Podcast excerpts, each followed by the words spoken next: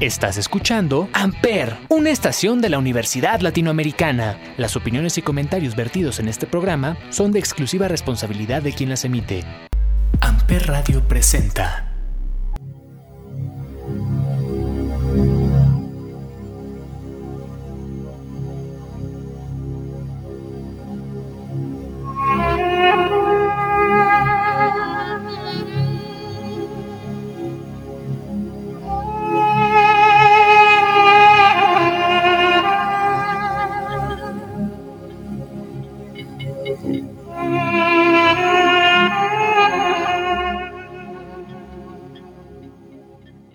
Bienvenidos a este podcast llamado 35 milímetros a través de Amper Radio de la Universidad Latinoamericana y como todos los jueves nos acompaña Olivier. Olivier, ¿cómo estás? Hola Ismael, bien, gracias. Aquí, como siempre, contento de estar en un episodio más de 35 milímetros por Amper Radio.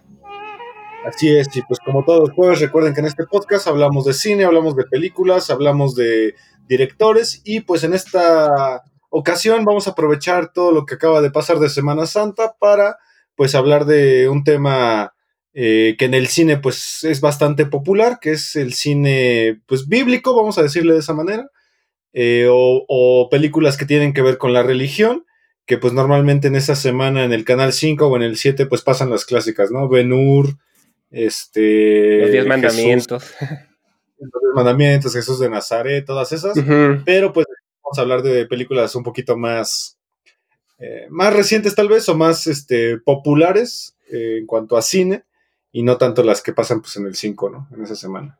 Pues sí, vamos a hablar de algunas películas que pues por el mismo tema varias han sido controversiales en, en su época, ¿no? Porque pues es un, un, tema sensible para muchas personas, sobre todo cuando se critica, ¿no? A la, a la religión y en este caso pues la religión católica, que es la que más predomina creo en, en el cine, ¿no?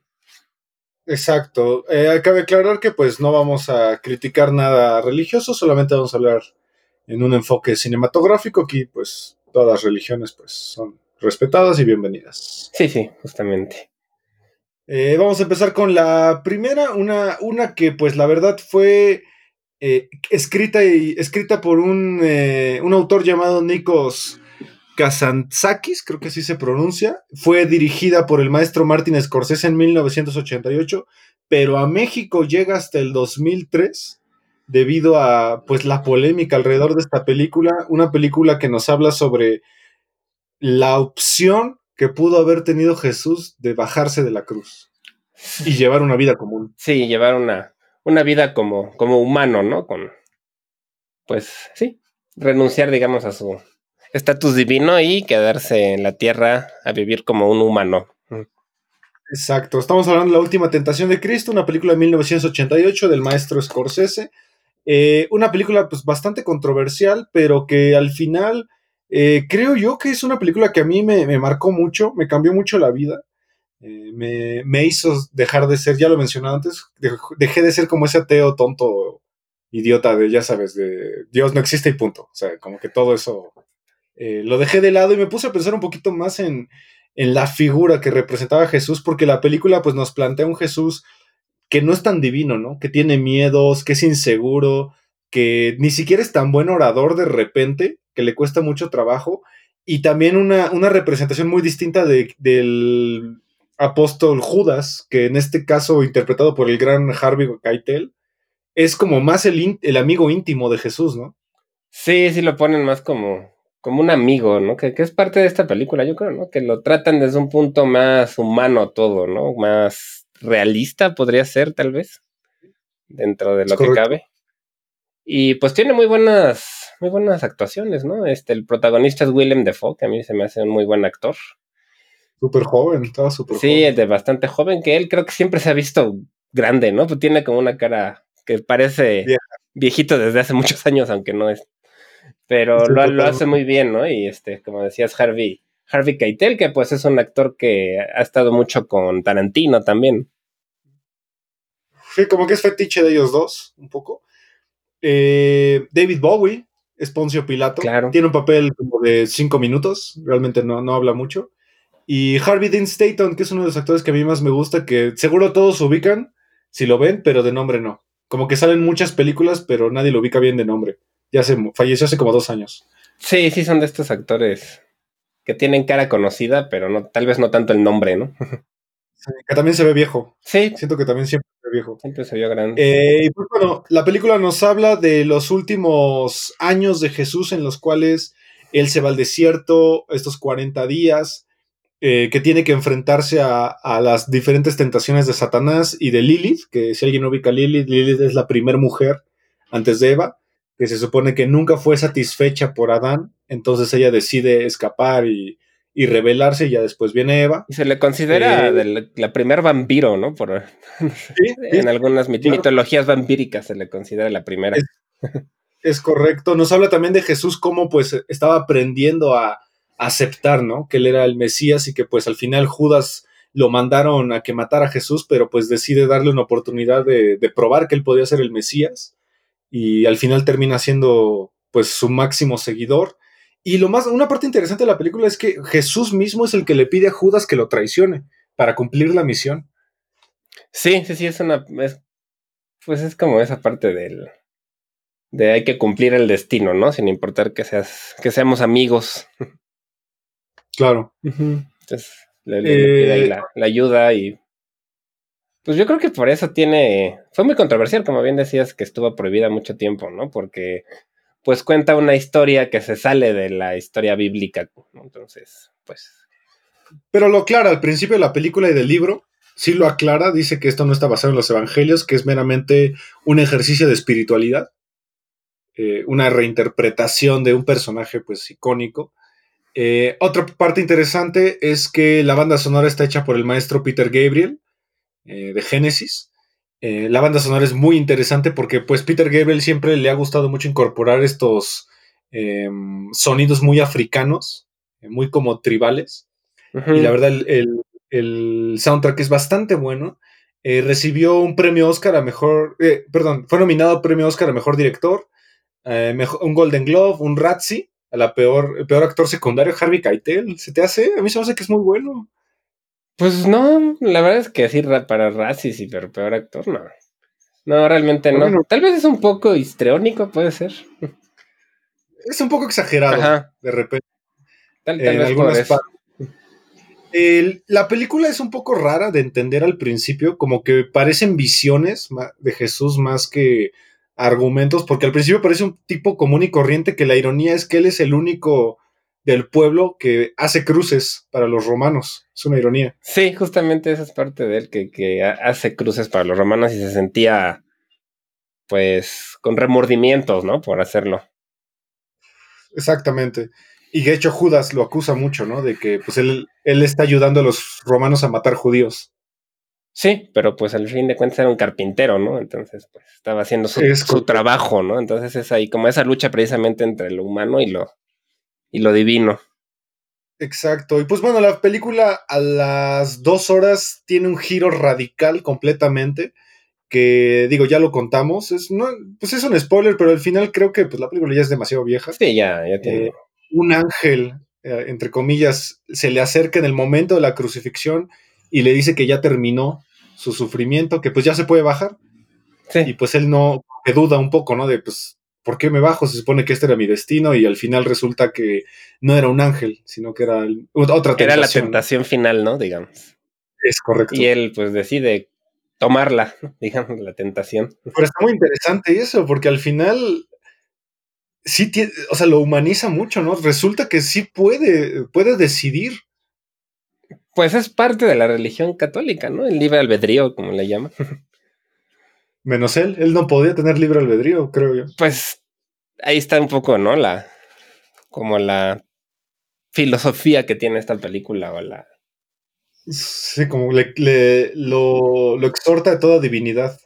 Ajá, así como el cambio de perspectiva a, la, a lo tradicional católico, ¿no? El, el bueno, Exacto. Él tuvo la oportunidad también de decidir pues qué, qué iba a hacer, ¿no?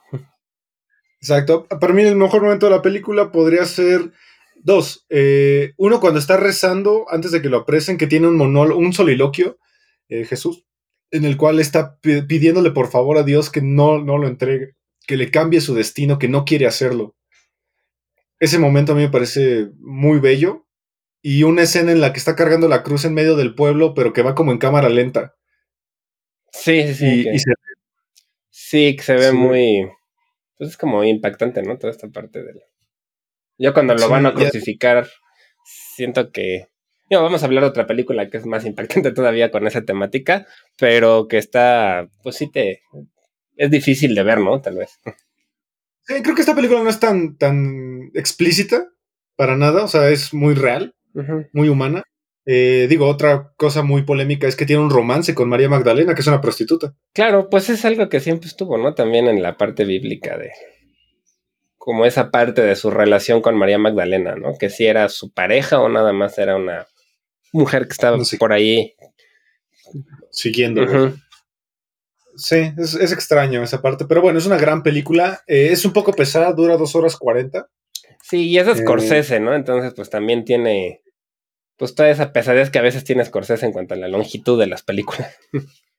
Sí, solo que esta creo yo que sí es pesada por lo mismo, ¿no? De que al principio pues parecen muchos sueños, parece como que no entiendes si es una visión o nada más es como un pensamiento o si es real lo que está pasando. Sí, tiene muchas secuencias oníricas, ¿no? Y, so- y Ajá. solo estuvo aquí, bueno, estuvo nominado Scorsese a mejor director, no ganó, pero pues fue la única nominación que le dieron al, al Oscar a esta Scor- película.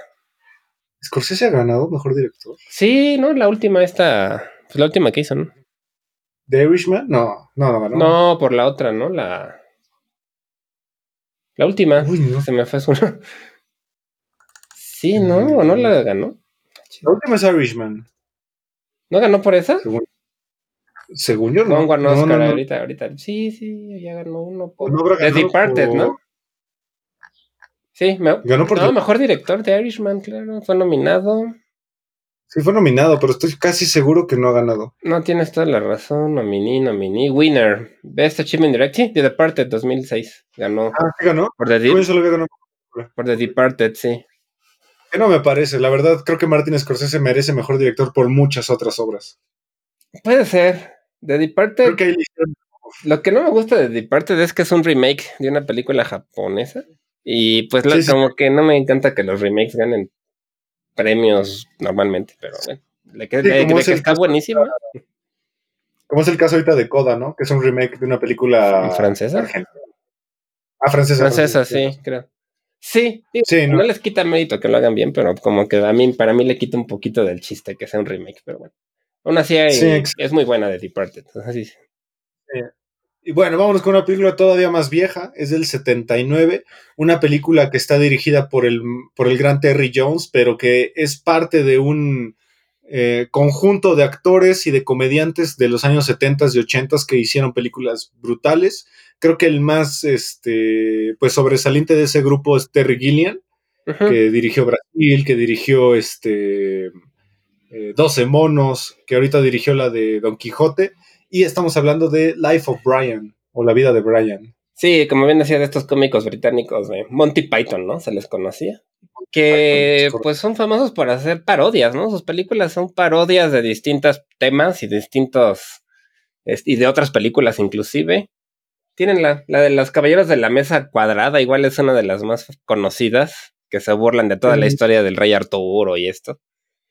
Life of Pi. Life of Pi. Pero realmente, pues esta también fue controversial porque toman el tema de igual. Yo siento que tiene ahí ciertas relaciones con la de Scorsese, solo que esta de una, desde una parte más cómica, ¿no? Sí, es un humor muy inglés, completamente inglés. eh, que tú decías, ¿no? Hace rato, que la verdad de niño a lo mejor no le agarras la onda, pero ya cuando la ves de adulto sí entiendes mucho el tipo de humor que usan, que es muy sátiro. Sí, sí, sí, es este. Yo de niño, pues no sé si las veía en el canal 5 donde las llegué a ver, pero sí me parecían un poco absurdas. Pero ahora que estaba viendo un poquito más para el podcast, pues me, me llama más la atención porque sí tiene todo un lado de crítica un poco a la, telo- a la teología, al dogma, a la parte, A lo- a la filosofía católica, toda esta parte. Sí, critica mucho esta idea de la filosofía de los mesías. Exacto. Es un mesías, ¿no? Si al final pues sigue siendo una- un humano. Que de hecho ahí está lo, pues, lo chistoso de esta película es que cuenta la historia de un cuate que se llamaba Brian, que nació en el, el mismo día al lado del pesebre de Jesucristo, ¿no? Entonces, digamos que era el vecino de Jesucristo en Navidad, Exacto. en el pesebre y era el vecino de pesebre, ¿no? Y entonces cuenta la historia de este cuate que se llama Brian, Brian de Nazaret, y que pues es un tipo mucho más como tirado más a la filosofía que a lo que dices del Mesías, ¿no? Y para tratar de, de huir de los guardas griegos, pues se hace pasar por un Mesías y la gente lo empieza a seguir a pesar de que él no quiere, ¿no? Y les dice, es que no, no tienen que seguir a nadie y, como que va generando un, un séquito sin querer, ¿no? Hasta hace milagros sin querer. Sí, también.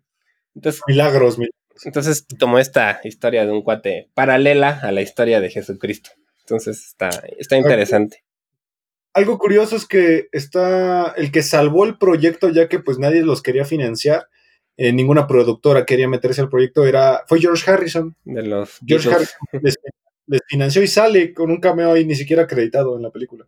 Sí, sí, realmente sale ahí este, pues de, extra casi, ¿no? sí, sí, totalmente. Es una película muy divertida, eh, solamente que creo que tienes que medio acostumbrarte un poquito al, humor inglés, que es este, que no es como el gringo, ¿no? Que el gringo es muy escatológico, es muy de pastelazo. Este es un poquito más, ¿cómo dirías? Inteligente. Pues puede ser, o es que los ingleses no sé cómo es. Pues sí, puede ser un humor un poquito más fino, más basado en la sátira que en la comedia corporal, ¿no? Como los gringos. Exactamente, aquí no, no es tanto de golpes, de caídas, de, pastel, ¿no? Que es, que es la comedia muy, muy típica de Estados Unidos. Esta es un poquito más, más inteligente y mucho más, más estructurada hacia el, hacia el guion. Sí, mucho más, sí, son historias un poco más pensadas, digamos, que, que lo que suelen hacer en Estados Unidos.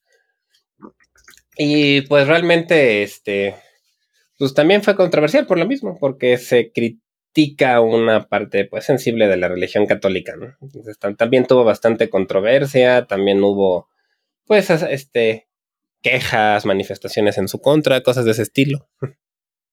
Exacto. Em, a mí la verdad me gusta mucho. creo que de todas las que vamos a ver hoy es la única que es de comedia, ¿no?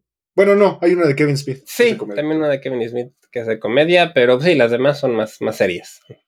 Sí. Eh, vámonos con una de mil, del 2004 de un director que pues creo que nunca hemos hecho un episodio, no estaría mal. No, no estaría mal. Un llamado Pedro Almodóvar, eh, una película que pues la verdad sí está dura, de hecho se le conoce como la película que devolvió a Pedro Almodóvar a su etapa oscura, porque empezó a hacer muchas películas más orientadas como hacia el drama, eh, un drama más, más familiar, este es un poquito más oscura.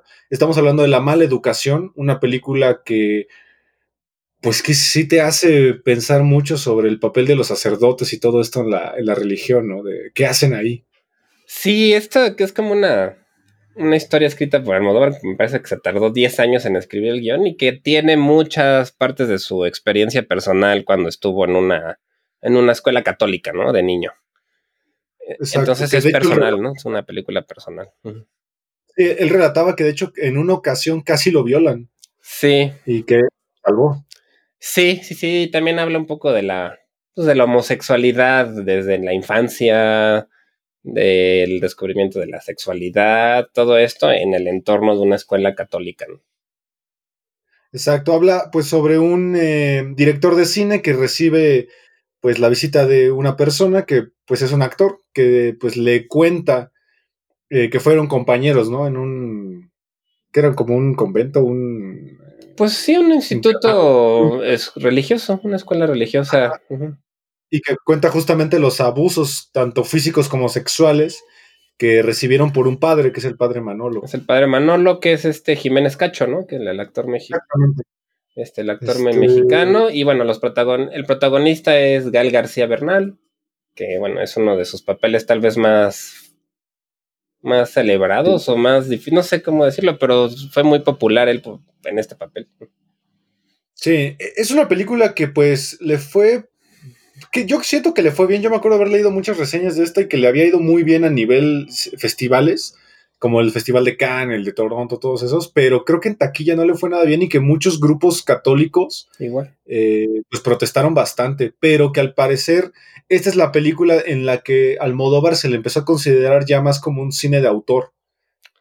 Sí, más cuando empiezas, como dices, un cine más crudo, más personal, más de, más tirándole al drama, porque él había hecho muchas de, con, mucho humor negro también, ¿no? Al principio de su carrera. Y, y, aquí se pasa así como que sí pasa ya más a este tipo de serie de películas que tiene más, más personales, ¿no? Exacto, y de hecho, pues habla mucho también sobre la homosexualidad. De hecho, por ahí hay unas confesiones de que, pues justamente que ellos de niños, pues fueron sus primeros amores entre ellos, siendo, siendo niños homosexuales. Eh, que de hecho, ahorita que acabo de ver el documental que subieron a Netflix, de, bueno, es una miniserie de Andy Warhol. Andy Warhol menciona mucho de que, pues, digo, yo lo digo con eh, nada más citando, sin ningún afán de ofender a nadie, que pues toda la religión católica básicamente tiene símbolos muy, muy homosexuales. O sea, estamos idolatrando a un señor que está semidesnudo en una cruz, casi muriendo, o sea, muy sadomasoquista. Eh, los sacerdotes pues renuncian a las mujeres para casarse con un hombre, que es Dios en este caso. O sea, Andy Warhol lo relata de esa manera y pues se me hizo un punto de vista muy interesante. Pues es que sí tiene muchas, lo puedes analizar desde muchas perspectivas, ¿no? Como como Alex en La Naranja Mecánica que dice que es el libro más violento que haya encontrado la Biblia, ¿no? O sea, sí, sí, sí, lo puedes analizar desde estos puntos de vista. Y yo creo que por lo mismo es que tú, que es controversial, ¿no? Porque, pues, muchas personas no les gusta que cuestionen, pues, a su religión o que la vean de una perspectiva distinta. Claro, digo, en taquilla no le fue tan mal, eh, recaudó 40 millones de dólares, eh, lo cual no está mal para hacer una película de autor. No, y, Almodóvar, nunca ha sido taquillero así grande, ¿no? Bueno, tal vez La piel que habito, ¿no? Es de las más taquilleras, o Todo sobre mi madre, tal vez. Puede ser, en cuanto, pero no sé tanto en cuanto a dinero como tal, pero puede ser que sí, La piel que habito, me acuerdo que sí, esa sí la fui a ver al cine. Todo sobre digo, al final, Almodóvar es de los más, creo que ahorita es el, el español más respetado en el cine, ¿no? que en su tiempo fue Luis Buñuel y ahorita creo que ya es Almodóvar. Sí, pues por ahí hay algunos otros, pero hacen como Fede Álvarez, ¿no? Que pero esos hacen más películas hollywoodenses. Sí, sí, sí, tienes razón. O Alex de la Iglesia también, más o menos. Pero sí, Almodóvar.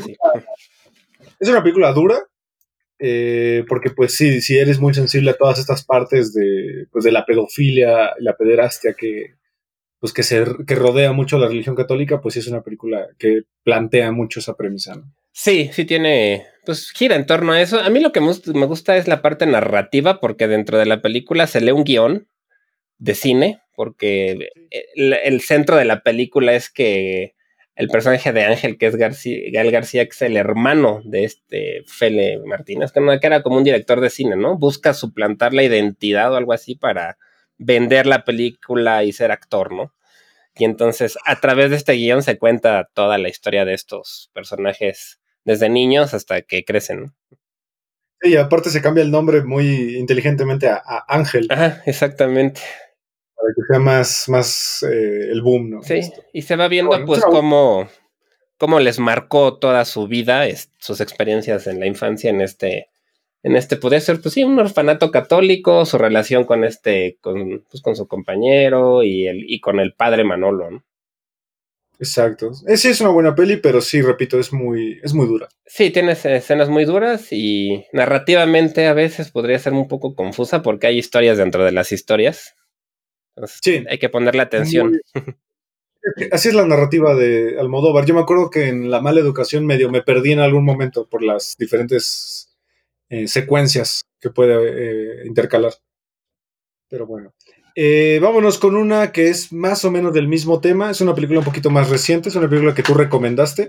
Es del 2015 que tiene un elenco pues brutal, ¿no? Mark Ruffalo, Michael Keaton, Rachel McAdams, un gran actor que es Stanley Tucci. Y se llama Spotlight, mejor película del 2015. Sí, ganó, ganó dos Oscars en los, en los premios de ese año.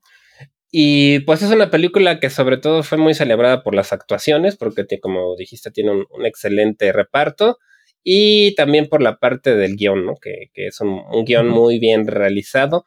Son de estas películas que giran en torno a un grupo de este, reporteros, es una película de periodismo, y a cómo quieren sacar a la luz una historia que habla de cómo la iglesia de Boston, en Estados Unidos, en Boston, Massachusetts, ha estado a lo largo de décadas ocultando casos de sacerdotes pederastas y pues quieren sacar a la luz esta información y todo pues lo con lo que tienen que luchar, ¿no? Para lograrlo, porque pues se les obviamente se les viene el mundo encima, este la iglesia los amenaza, tratan de borrar la historia y pues es todo este proceso de investigación y de publicación de esta de este artículo que fue real y que fue el que despertó toda esta pues pues no sé cómo llamarla, toda esta pues que salió a la luz todo pues, lo que había en cuanto a pederastía en la Iglesia Católica y que llevó inclusive a que el Papa se disculpara.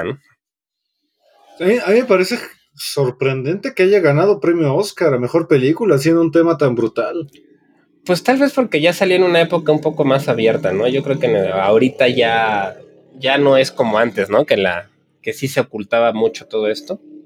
Entonces tal vez por la época ayudó, ¿no? Pero ganó mejor película del año y ganó mejor este guion original. Sí, lo, que estaba viendo es que eh, ganaron el premio Pulitzer, este... El grupo de escritores. El grupo este, Glove ganó el premio Pulitzer, que es, bueno, el premio más importante en, los medios de impresos, ¿no? Pues sí, para el periodismo creo que es el mejor, el premio más prestigioso. Exacto, y bueno, pues el elenco es brutal, Mark Ruffalo, Michael Keaton, Rachel McAdams, eh, Stanley Tucci, y que, pues bueno, al final creo que es la época en donde eh, resurgió la carrera de Michael Keaton, ¿no? Después de Berman. Sí, de hecho es cuando él empieza, sí tuvo un tiempo en el que como prácticamente desapareció, ¿no? Y, aquí empieza a resurgir. Y a mí me da gusto porque la verdad me parece muy buen actor Michael Keaton. Hace poco vi una serie de él que se llama Dopesick, que me gustó mucho. Sí, es, cuéntala, es una historia semi-real de la crisis de opioides en Estados Unidos y habla de una farmacéutica que es la que introdujo el, una droga que era sumamente adictiva y que desencadenó la crisis de adicción a los opioides en Estados Unidos. y él es un médico de un pueblo, digamos, que, que pues empieza a recetar esta medicina, se engancha y pues es toda la historia de, de cómo quieren pues demandar a esta farmacéutica por, por sacar este medicamento. Ok. Sí, a mí Michael Keaton se me hace un gran actor. Se me hace, creo que mi segundo eh, Batman favorito después de, Christian Bale. A mí la verdad me gusta mucho el Batman de Michael Keaton. Uh, a mí sí, para mí es el favorito, la verdad. Y pues parece que va a salir en la de Flash, creo, de su personaje. Ah, cierto, cierto. Sí, bien. Ajá, a ver. también ahorita es villano en el mundo de Spider-Man. Es el buitre. Así es el buitre, claro. Sí, la verdad es que tuvo un buen resurgimiento y me parece bien porque pues es buen actor. Y como dices, en esta película fue cuando empieza a resurgir, ¿no? De otra vez después de su pausa que hizo, de eso. No sé exactamente qué le pasó, pero. Exacto. Eh, vámonos con una de comedia para pues también liberar un poquito esta tensión de, abusos sexuales. eh, vamos a la película de Kevin Smith de 1999. Recuerden que nuestro primer episodio de este podcast de la primera temporada fue de Kevin Smith. Sí, ¿no? Hablamos de Clerks. Creo que fue el segundo, porque el primero fue Danny Darko, creo. Según yo, Clerks fue el segundo, ¿no? Creo que fue el bueno, no, no, no, me acuerdo, pero ¿O fue el primero, no? Bueno, digamos que fue nuestro primer director eso sí. Del que hablamos. Eh, Kevin Smith, una película del 99, una película protagonizada por Ben Affleck, Matt Damon, eh, Chris Rock, eh, Jason Lee, Alan Rickman, Salma Hayek, el dueto ya de Jay and Silent Bob, sale incluso Alanis Morissette, y es una película que habla sobre dos ángeles que son expulsados del cielo y tienen que regresar, pero su castigo es que son desterrados a un pueblo horrible en Wisconsin. Sí, y parece que además si logran regresar van a causar el apocalipsis, ¿no? Entonces lo, quieren, lo quieren evitar. Que, Alan, Rickman es el dios, ¿no? Que sale sobre todo su voz. Exacto. Y es el que les pide a, pues a estos personajes ya icónicos de, de Kevin Smith que lo traten de impedir, ¿no? Bueno, y la, a Bethany, ¿no? Que es una chica que está ahí como cuestionando su fe. Es, la es descendiente de María, la madre de Jesús. Y, es la que tiene que evitar que, regresen.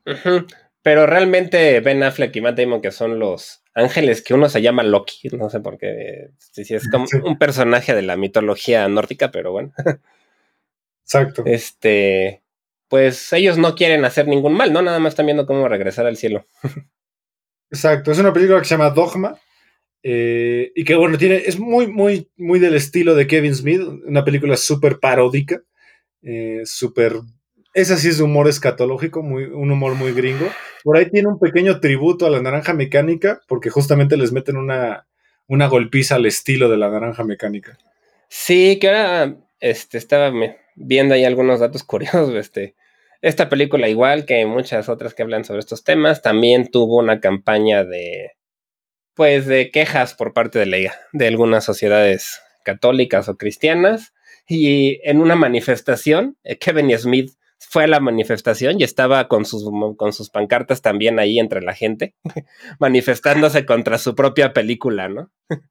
y hasta lo entrevistan y, le, y él sale ahí en, la, en el reportaje, ni, ni, lo reconocen y empieza a decir, este, pues a mí me dijeron que es mala y entonces yo vengo a quejarme, no sé ni por qué, pero como dicen que es mala, yo vengo aquí a quejarme y era el propio director en la manifestación. O sea, me, me dio risa. Ay, es, que ese, es, que ese, güey es un idiota. Sí, sí, pero me dio mucha risa ese detalle, ¿no? De haber ido a su propia manifestación.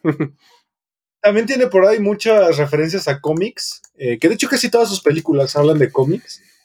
Eh, por ahí Jay en Silent Bob justamente es la premisa de un cómic. Sí. Pero al final es una película, creo yo que es para relajarse, para no tomársela en serio. Para nada. Es una película que me recuerda mucho también a la de, a la de Adam Sandler, que es el hijo del diablo, Little Nicky. Little Nicky es algo similar. Además que Little Nicky es un poco más como metalera, ¿no? Un poco. Sí, es metalera y, y esta es, este es sobre el diablo y esta es sobre Dios. Sí, y, pero sí, es una comedia ligera, ¿no? Sí, sí tiene ahí como algunas críticas, creo que a la, pues igual, como a la parte de la, de la Iglesia Católica como organización. Sí, pero creo que yo que la, la, virtud de Kevin Smith es que lo disfraza muy bien para que parezca nada más un chiste. Sí, sí, justamente. Y lo que estaba viendo es que es una película muy difícil de conseguir, que no está en ningún, en ningún este, streaming, servicio de streaming, que los DVDs si los encuentran son muy caros, que están arriba de los 100 dólares porque no se consiguen. Y todo es porque se vio envuelta, todo esto fue produ producido por este Harvey Weinstein o The Weinstein Company. Ah, okay, okay, okay. Entonces, pues tuvo muchas críticas por esa parte, porque Kevin Smith también trabajó mucho con este, con Weinstein, y este, y parece que él intentó comprar los derechos de la película, pero no lo logró y entonces que ahorita está como en un limbo de que no se puede sacar porque no, pues no están ahí los derechos muy, como muy este, fáciles de conseguir. Sí, porque ahorita la busqué en Amazon y solo está el, de, el CD del soundtrack y la película está, sí la puedes comprar, pero dice que no, no te, no te dan una fecha de entrega. Sí, justamente que están como que Kevin Smith está tratando de rescatar ahí los derechos, pero que pues que no, no, no ha sido fácil. Digo, tampoco es una película así como que. No, no, no es una película que necesites ver antes de morir, sin duda. O sea, es una película de comedia común y corriente, creo yo. Sí, claro. Sobre todo, pues si les gusta Kevin Smith y estos personajes del Silent Bob y el otro cuate, pues es muy. Exactamente. Eh, vamos con una película que sí es que sí es seria, que también recomendaste tú, del 2008 una película que pues también es, del, es de Miramax, de la distribuidora esta de Harvey Weinstein, sí. eh, que también tiene un elenco brutal, eh, Meryl Streep, Philip Seymour Hoffman, Amy Adams y Viola Davis, nominada a premios Oscar y se llama La Duda. Sí, La Duda o Doubt, nada más en inglés. Es una película, como dices, que está muy basada en las actuaciones, tiene un reparto increíble. De hecho, a todos los actores los nominaron, pero ninguno ganó pero a, nominaron a Meryl Streep, a, a, Amy Adams, a Philip Seymour Hoffman, inclusive a Viola Davis, que creo que aquí apenas empezaba, empezaba como a, a, resaltar en su carrera. Y está basado en una obra de teatro que escribió el mismo director, que es John Patrick Shanley. Y este, que pues es la historia igual de una escuela católica donde la madre superiora o la directora, este, pues tiene ahí un, choque con un sacerdote, este, que es este Philip Simon Hoffman, que es el, el, padre Brendan, y pues lo acusa de abusar de uno de los chavitos de, de esta escuela, pero toda la historia se basa en que nunca sabemos realmente qué pasa, ¿no? Es por eso se llama la duda, porque te van sembrando esa duda y tú vas viendo si te pones del lado del padre, del lado de la hermana que es Meryl Streep, y a, a, lo largo de eso, pues se van viendo un poco un, como el contraste de la iglesia digamos, con tradiciones antiguas a un poco la iglesia más moderna de nuestra época. Y pues ahí hay esas, esas contradicciones, ¿no? Es, no es un thriller así, pero es de misterio, digámosla, porque es toda esta parte de qué pasó, ¿no? Si fue él, no fue él, y todas las pistas que te van dando. Al director yo no lo ubico, John Patrick Shanley, eh, no ubico otra cosa que haya hecho. Déjame ver. Pues, pues, él es de teatro más bien, también ha hecho varias cosas en el teatro. Sí, porque ahorita viendo su filmografía no conozco ni una película de él. Es que es más bien escritor, él es como, sí, sobre todo es escritor. Escribió Moonstruck, por ejemplo, con Cher, que es esta película de las brujas. Ok. Este, pero sí, como director hasta eso no es tan tan popular. Pero sí, este, sobre todo como escritor. De director solo tiene tres películas. ok. Solo se, ve que es una película mucho más basada en el diálogo, ¿no? O sea, no, no es una película para nada. Sí, porque está basada en una obra de teatro que él mismo escribió, entonces precisamente está centrada en las actuaciones. Y también la fotografía es ahí muy importante porque que es este fue hecha por por este director de fotografía muy famoso, el de se me van los nombres ahorita les digo que es uno de los directores de fotografía más, más famosos que ganó su Ah, Roger, Roger Deakins. Roger Deakins, exacto, que, que, ganó por la de Revenant, ¿no? Con... Cierto. No, ese es de... Ese ah, no, de, de Lubeski, sí, cierto. Ay, bueno.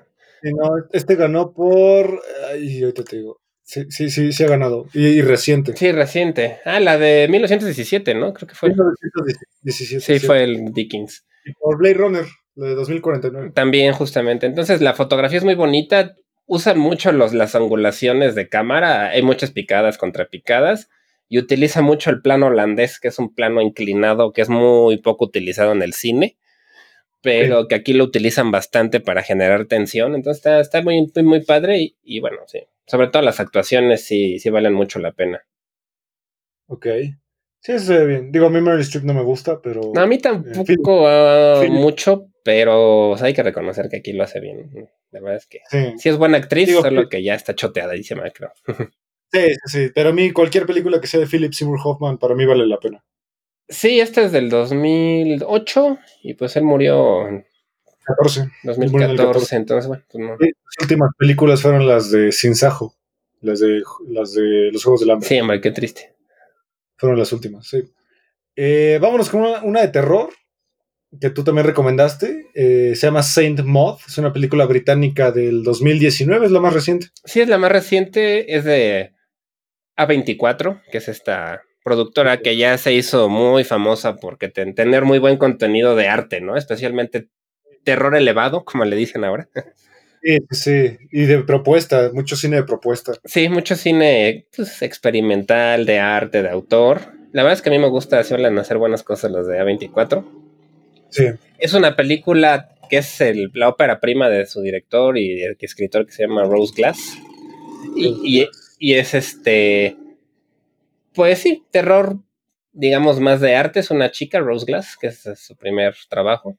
Y la verdad es que gira en torno a una mujer enfermera que es fanática religiosa, de estas que se pone en vidrios en los zapatos para caminar, ¿no? O sea, de, verdad muy, muy, muy, muy, muy fanática, que además pues está sufriendo ahí de ciertos problemas mentales también.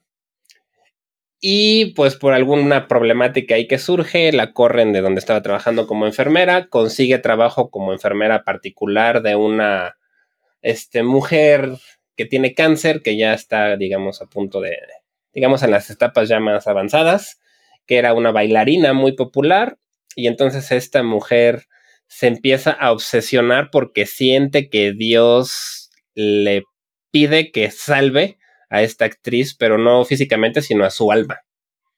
A su alma. Entonces pues, se obsesiona mucho con esta mujer y es esa relación enfermiza que tiene con ella y poco a poco se va yendo más a cosas ya un poquito más de, más de terror, aunque no es como tal una película así tipo El Exorcista, sino es un poco más lenta, pero... Ok, o sea, no, no tiene escenas, digamos, tan tan visuales, tan apantallantes. Tiene pocas, pero muy, muy buenas, siento. O sea, las que tiene sí son bastante creepy. O sea, sí te, sí te puede llegar a sentir un a hacer sentir bastante incómodo. Y, y creo que la, la actriz, que déjame ver cómo se llama, es este... Clark. Morphy Clark. Ajá. Lo, lo hace bastante bien. Y sí, a mí esa película me dejó con una sensación un poquito así como, como de nuda en la garganta, ¿no? ok. pero siento que vale la pena. como, que, te narra hasta dónde podría llegar una persona por su fe, ¿no? Sí, sí, sí, sí, sí. Y además vas como que progresivamente vas viendo cómo se mezcla un poco como la enfermedad mental con la religión, con el fanatismo religioso. Está, Está interesante, a mí me, gustó, pero no es una película fácil de ver y sí puede resultar un poco cruda. Okay. Lo que estaba viendo es que la productora es Escape Plan y que A24 fue la que compró los derechos de distribución. Eh, sí, A24 también es este distribuidora. Sí. sí, es muy buena además. Este, también estaba viendo que Rotten Tomatoes tiene 92%, lo cual es bastante bueno. Y que Danny Boyle un gran director que tampoco hemos hecho un episodio de él, estaría bueno. Eh, Danny Boyle la pone en una de sus películas favoritas de la historia. Sí, no sabía ese detalle, pero pues ya es bastante cumplido, ¿no? Que Danny Boyle te, considere tu película como de las mejores y sí. Exacto. Bueno, este es Saint Maud del 2019. Eh, antes de ir a la última, que es la más pues complicada. Eh, unas menciones honoríficas, quizás sean las, de Dan Brown, estas famosas de los libros, que es este, el Código da Vinci, Infierno y Ángeles y Demonios, que a mí se me hacen películas que nada más pretenden como despertar las... Eh, como las paranoias y las teorías conspirativas, más allá de que sea una propuesta cinematográfica interesante, ¿no? Sí, yo creo que aquí el libro, ¿no? Los libros son los que tuvieron como más éxito por Dan Brown, escritos por Dan Brown, que se hicieron bastante populares en, pues, ¿qué será? En los, a principios de los 2000, ¿no? Sí, sí, sí. Este, y son de esos libros que pues, todos estaban leyendo en esa época y eran súper populares. Y como dices, pusieron un poco de moda como todas estas cosas de las pistas, de los escape rooms, de los... Sí. De ese estilo de... Los, Ajá. De los de, que bajo del Vaticano estaba enterrado casi casi Cristo y todo eso. Sí, de la búsqueda del Santo Grial y todo este estilo de cosas desde un punto de vista muy de aventura, ¿no? Es como una, a mí se me hace misterio, thriller, pero también tiene mucho de, aventura, yo siento como de... Sí, muy, muy Indiana Jones. Exacto. hay, eh, una, hay una de Nicolas que dice que se parece mucho, que es de ah, claro. Sí, sí, sí. Eh, sí, y esa está buena. Algo de. Que es todo de las pistas, pero en América, ¿no? bueno, en Estados Unidos, no América. Sí, que trata de encontrar también como un grupo Illuminati o una. A ver, sí, se llama. Ahorita te digo, es muy buena. Se llama National Treasure. National Treasure, sí. A mí me recuerda mucho, se me hacen muy parecidas. Sí, sí, sí, esa está buena. La de National Treasure está buena. Es muy parecida. Pero sí, estas películas a mí me parece que nada más es de que tampoco que tomárselas tan en serio. No, es para pasar un buen rato y ya. Realmente divertida, sobre todo si leyeron el libro, tal vez puedas. Yo nunca leí los libros. La película, pues la uno me entretuvo y la dos y la, la tres no creo que ni la vi, la dos como que ya se me hizo menos. La primera es la que sí, me gustó un poco más. Para mí la dos es muy mala. Uh está muy mal hecha, tiene un CGI horripilante. Eh, pero bueno, al final, pues son de ese tipo de películas. Sí, no protagonizada por Tom Hanks, ¿no? Odrita tuvo en la primera. Ahorita tú y en la segunda sale Iwan McGregor. Iwan McGregor, cierto. Este, yo también por ahí mencionaría una que tal vez ya hablamos de ella que se llama La Bruja. Ah, sí. de hecho es de brujas, pero en realidad la, premisa habla sobre un, un, padre, un padre, un papá, que, que pues por sus creencias religiosas decide exiliarse de la comunidad pues lo corren, ¿no? Prácticamente lo corren de su pueblo, ¿no? Lo corren, pero él mantiene su creencia de que pues Dios eh, para él es de una manera y que no está de acuerdo pues con que pues en la comunidad sea de otra y habla mucho sobre los juicios de Salem, que pues al final también es muy religioso esa parte. Es una mezcla entre cristianismo y paganismo, la bruja. Sí. Porque tiene estos rituales que, que bueno, se confundían a veces con brujas, ¿no? Que Exactamente. Por ahí también mencionaría yo quizá la, la papisa, o de, eh, de Popes, creo que se llama, que es de Kate Blanchett, que es la Ah. primera papa femenina. Esa no la vi, la verdad, pero sí sé cuál es. Está interesante, también muchísima polémica, pues, porque pues evidentemente sociedad machista y una papisa está, no combinan.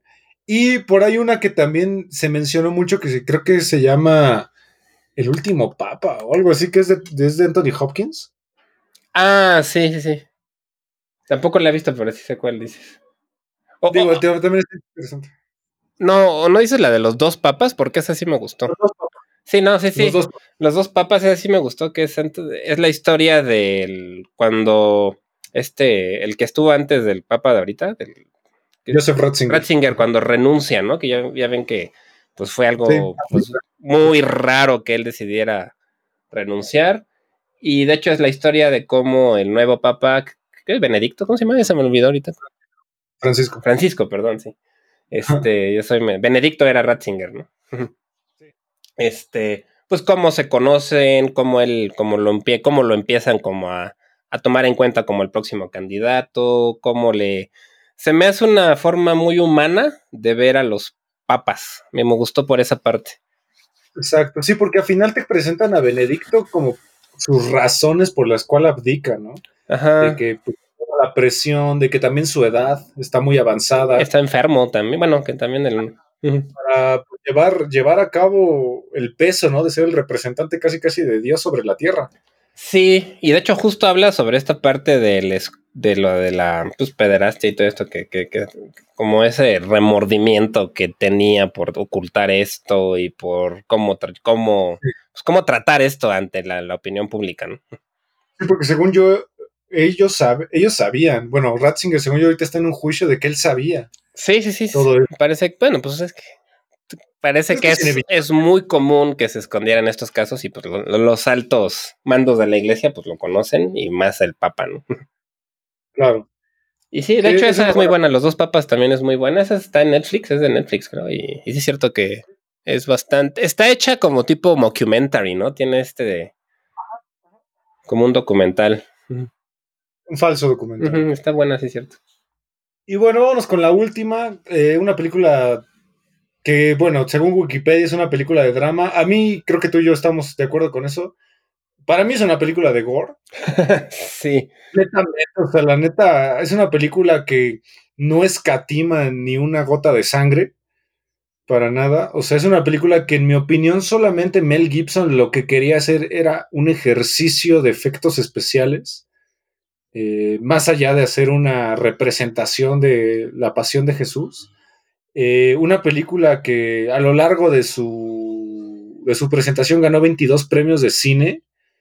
Eh, fue candidata a mejor maquillaje, mejor banda sonora y mejor fotografía en los premios Oscar. Le destruyó la carrera a su protagonista, que es Jim Caviezel. Eh, y que pues al final creo yo que es una película que no te aporta nada. O sea, al final es como es como ver la masacre de Texas, creo yo, que pues no te aporta nada, solamente es por ver masacre, por ver sangre, o sea, no, no, le, no te cambia nada en la vida, creo yo, creo yo, eh, a lo mejor a mucha gente sí, hay leyendas de que incluso una señora, creo que en Italia le dio un infarto por el impacto visual que tuvo, eh, tuvo muchas propuestas, porque eh, protestas, perdón, porque incluso hasta Mel Gibson se le acusó de antisemita, por esta película. Y pues estamos hablando de La Pasión de Cristo del 2004.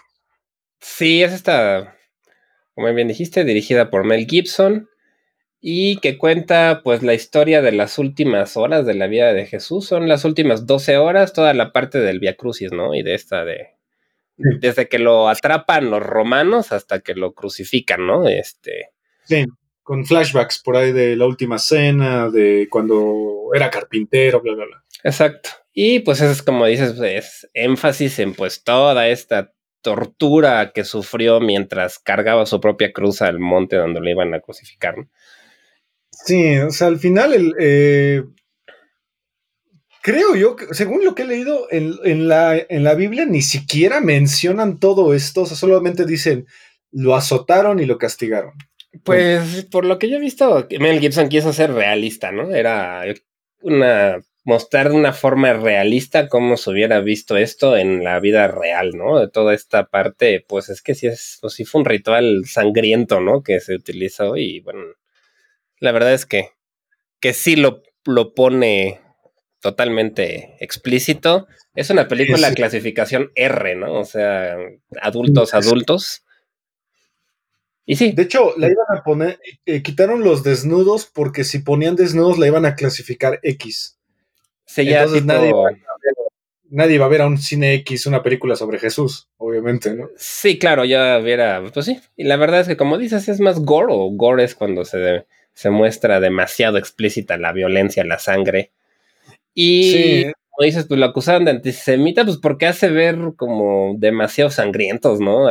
no sé. Al pueblo judío, les hace ver como son unos animales. Ajá, sí, los hace ver bastante, bastante violentos, a los romanos obviamente también. Y yo la verdad la he visto solamente una vez y sinceramente como pues no la disfruté porque pues que ando viendo nada más por dos horas de una de cómo latigan a una persona, ¿no? Sí está. Sí, tiene por ahí bastantes datos curiosos, empezando porque el protagonista que Mel Gibson quería era este Makuki Cookie. Macaulay Culkin. Mi pobre él, él, iba a ser, él iba a ser Jesucristo y de hecho le hicieron todas las pruebas de maquillaje y todo, pero al final ya no porque Mel Gibson eh, se dio cuenta que él todavía se veía muy joven y se supone que aquí Jesús tiene 33 eh, años. Sí, además pues como muy güero, ¿no? Se me hubiera hecho... Sí, sí, sí, sí. Demasiado güero eh, Macaulay Culkin para... Entonces se optó por tener a Jim Caviezel, que curiosamente también tiene las mismas iniciales de Jesús, J JC. Ah, no lo había visto. Este, que de hecho lo que dicen es que Mel Gibson le habló a Jim Caviezel y le dijo que si quería este papel, pues tomar en cuenta que nadie más lo iba a contratar a otra cosa, que casi casi se le iba a acabar la carrera ahí. Y que lo curioso es que, pues sí, de hecho, yo nunca lo vuelto a ver nada. Tiene series, ¿no? Eh, Me comentabas que tiene por ahí series. por ahí una serie de Warner que se llama Person of Interest. está, está, está interesante. Eh, la película está basada más que en los evangelios, está basada en las visiones de una monja alemana del siglo XVIII que se llama Ana Catarina Emmerich, que se supone que ella eh, tenía visiones con Jesús y de toda su pasión, y que de repente también le salían estigmas, que si alguien no sabe qué es un estigma, es cuando les, a una persona le salen las heridas de Jesús, que son las, de los clavos. Los, clavos de las manos, de los pies, de las espinas, o que luego lloran sangre, o cosas así. Eh, la película está hablada en, el, en latín, en hebreo y en arameo, cosa interesante porque eh, tuvieron que aprender fonéticamente algunos actores eh, cómo se decían estas lenguas muertas. Em, de hecho, Mel Gibson no quería subtitular la película porque quería que toda la película se, guiara por lo visual. Eh, que de hecho a mí se me hubiera hecho un ejercicio muy interesante, pero creo que lo hubiera hecho pesadísima. Sí, no, la verdad, si no entiendes ni siquiera lo que están diciendo, sí está, es una historia popular, te la sabes, ¿no? Bueno, claro. Sí, la verdad es que tampoco es que tenga demasiado diálogo, ¿no? sí, sí, son más gritos en realidad. Que después hizo algo eh, parecido con la de Apocalipto, ¿no? Con, exacto, con los mayas y toda esta historia que también estaba hablada en lenguas nativas. Eh, fue acusado de antisemitismo por, por esta visión que se le da a los judíos y porque también el único diálogo que no está subtitulado en toda la película es cuando eh, están juzgando a Jesús, este, Herodes, no, Poncio Pilato. Poncio Pilato, y hay una parte que no subtitulan porque se supone que eso lo que dice en arameo es que los judíos querían que la sangre de Jesús corriera por sus cabezas y por la cabeza de sus hijos. Entonces ese ya era un diálogo muy, muy, muy antisemita, entonces pues por eso no lo puso, pero que también tiene pues muchas inconsistencias históricas como, pues por ejemplo, el acomodo de la última cena pues no tiene sentido. Eh, los clavos en los pies tampoco tienen sentido porque se supone que los clavos no van directamente en la planta del pie, sino que van en el talón. Mm. Eh, muchos diálogos que tiene Jesús tampoco tienen sentido. Hay una parte donde Satanás trae un bebé, que es un bebé viejo, se ve ahí terrible. Eh, Jim Caviezel sin querer recibió un latigazo porque lo que está bien y se me hizo muy interesante es que atrás del actor ponían un tubo. Entonces los latigazos le daban. al tubo. Pero en una de esas a un guardia, pues como que no le atinó y sí le dio latigazo de verdad. Y que Jim Caviezel eh, quedó en escena. De hecho, esa, escena sí la pueden ver en la película. Se desmayó del, golpe. O sea, le, le voló el aliento totalmente. Pues sí, es que un latigazo, sí. Sí, imagínate, o sea, la parte donde está cargando la cruz, la cruz era de 75 kilos y la cargó de verdad. Y hay una parte donde se cae y se disloca el hombro y también quedó en la película, esa parte donde se le cae la cruz encima. A mí me, recuerda un poco a lo que hacen en, Iztapalapa, ¿no? Por ejemplo, en semana. Ah, Estas representaciones, me parece que en Filipinas también hacen una que es igual súper sangrienta. Muy real, ¿no? Aquí, en México sí le meten los clavos y todo a veces, ¿no? Y no sé, creo que ya no, pero hubo un tiempo que sí se hacía, ¿no? Que sí se hacía de verdad todo lo de la martillada y todo el, lo de los clavos. Entonces me recuerda un poco a una representación de ese estilo, pero en película y, llevada al, extremo, ¿no?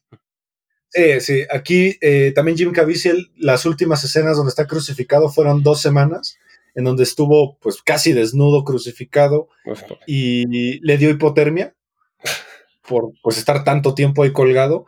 Eh, que le cayeron dos rayos a dos personas distintas. A Jim Caviezel y a un director de fotografía le cayeron dos rayos. Rayos. Rayos, ajá, exactamente. O sea, la probabilidad de que te caiga un rayo creo que es de una en punto cero, cero, cero tantos millones. Eh, y a los dos les cayó dos rayos dos veces. Eso sí, sí, sí, ya es mala suerte. eh, Mel Gibson sale en la película dos veces por ahí. tiene unas escenas de cameo que de hecho ni siquiera lo notas, es un brazo y una pierna, que es este Mel Gibson. Eh, la única actriz que pues a lo mejor conozcamos por ahí es Mónica Bellucci. Sí, Mónica es María Magdalena. María Magdalena. Em, híjole, la también este le daban migrañas constantes a Jim Caviezel porque la gran eh, mayoría de la película trae el ojo cerrado, entonces pues perdió la, idea de la profundidad, entonces le generaban muchas migrañas. Y pues bueno, la película es... Yo no sé si no recomendaría esta película, no lo sé. O sea, es una película que creo que necesitas estar consciente de que estás a punto de ver una masacre muy realista eh, para entrarle bien. No es o sea, no te repito, es una película que creo yo que no te aporta nada. No, no, la verdad es que yo tampoco la recomendaría mucho, a menos que les interese este tema o, la, o les dé algo, algo de curiosidad. Pero sí es una película bastante ruda, bastante sangrienta, que te deja hasta, pues no sé, a mí me dejó como hasta sintiendo un poquito mal, ¿no? De, ¿qué hago yo viendo esto? sí, digo, tú eres muy fan del, del terror. Sí, pero tú hablabas de la masacre de Texas, pues en ese tipo de películas sabes que es mentira, ¿no? Y que este es algo que está hecho para divertirte. Para mí el terror es para divertirte. En cambio, esta sí te mortifica. Por lo menos a mí. Sí, no, no, no, es una película. De hecho, lo que estaba viendo es que en Perú y en Puerto Rico es clasificación más 14.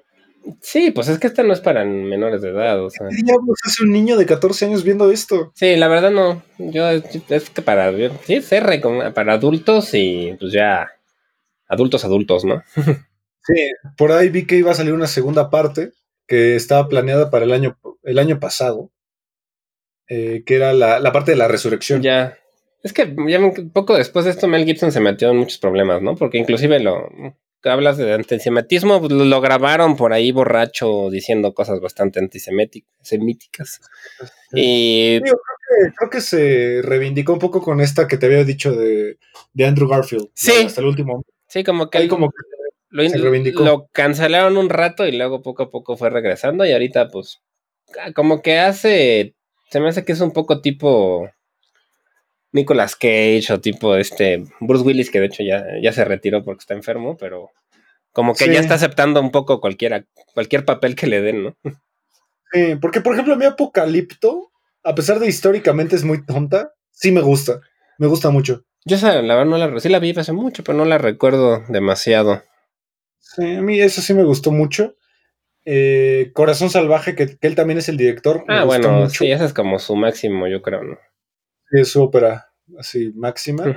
Eh, pero esta película, pues sí, no sé, hay que estar muy consciente de lo que estás a punto de ver. Eh, cosa curiosa es que también él pagó todo. Sí. Eh, porque una productora se la quiso comprar. Entonces, pues él terminó pagando toda la película. Él escribió la película.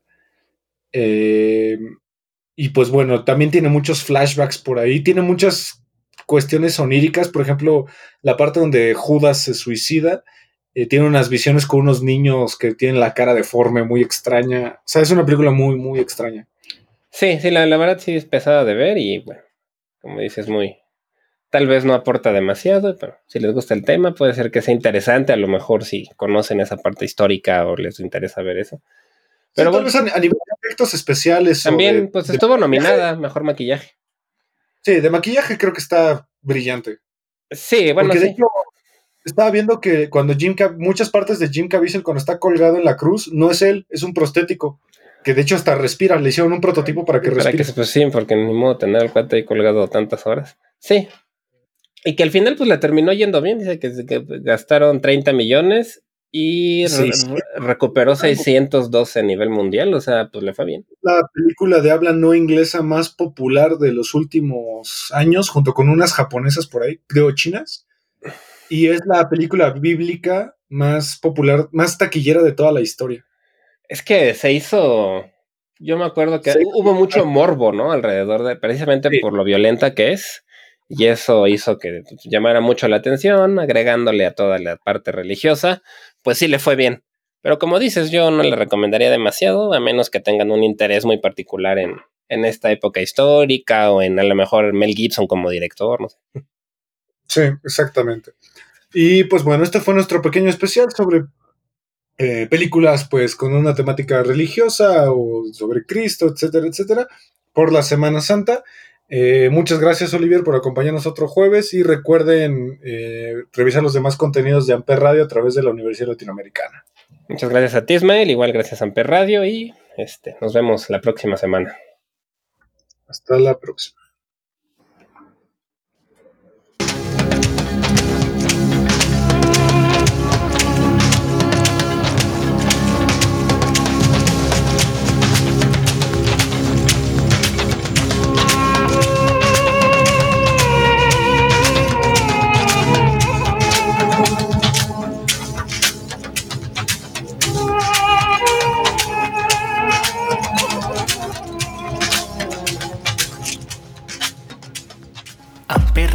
Presentó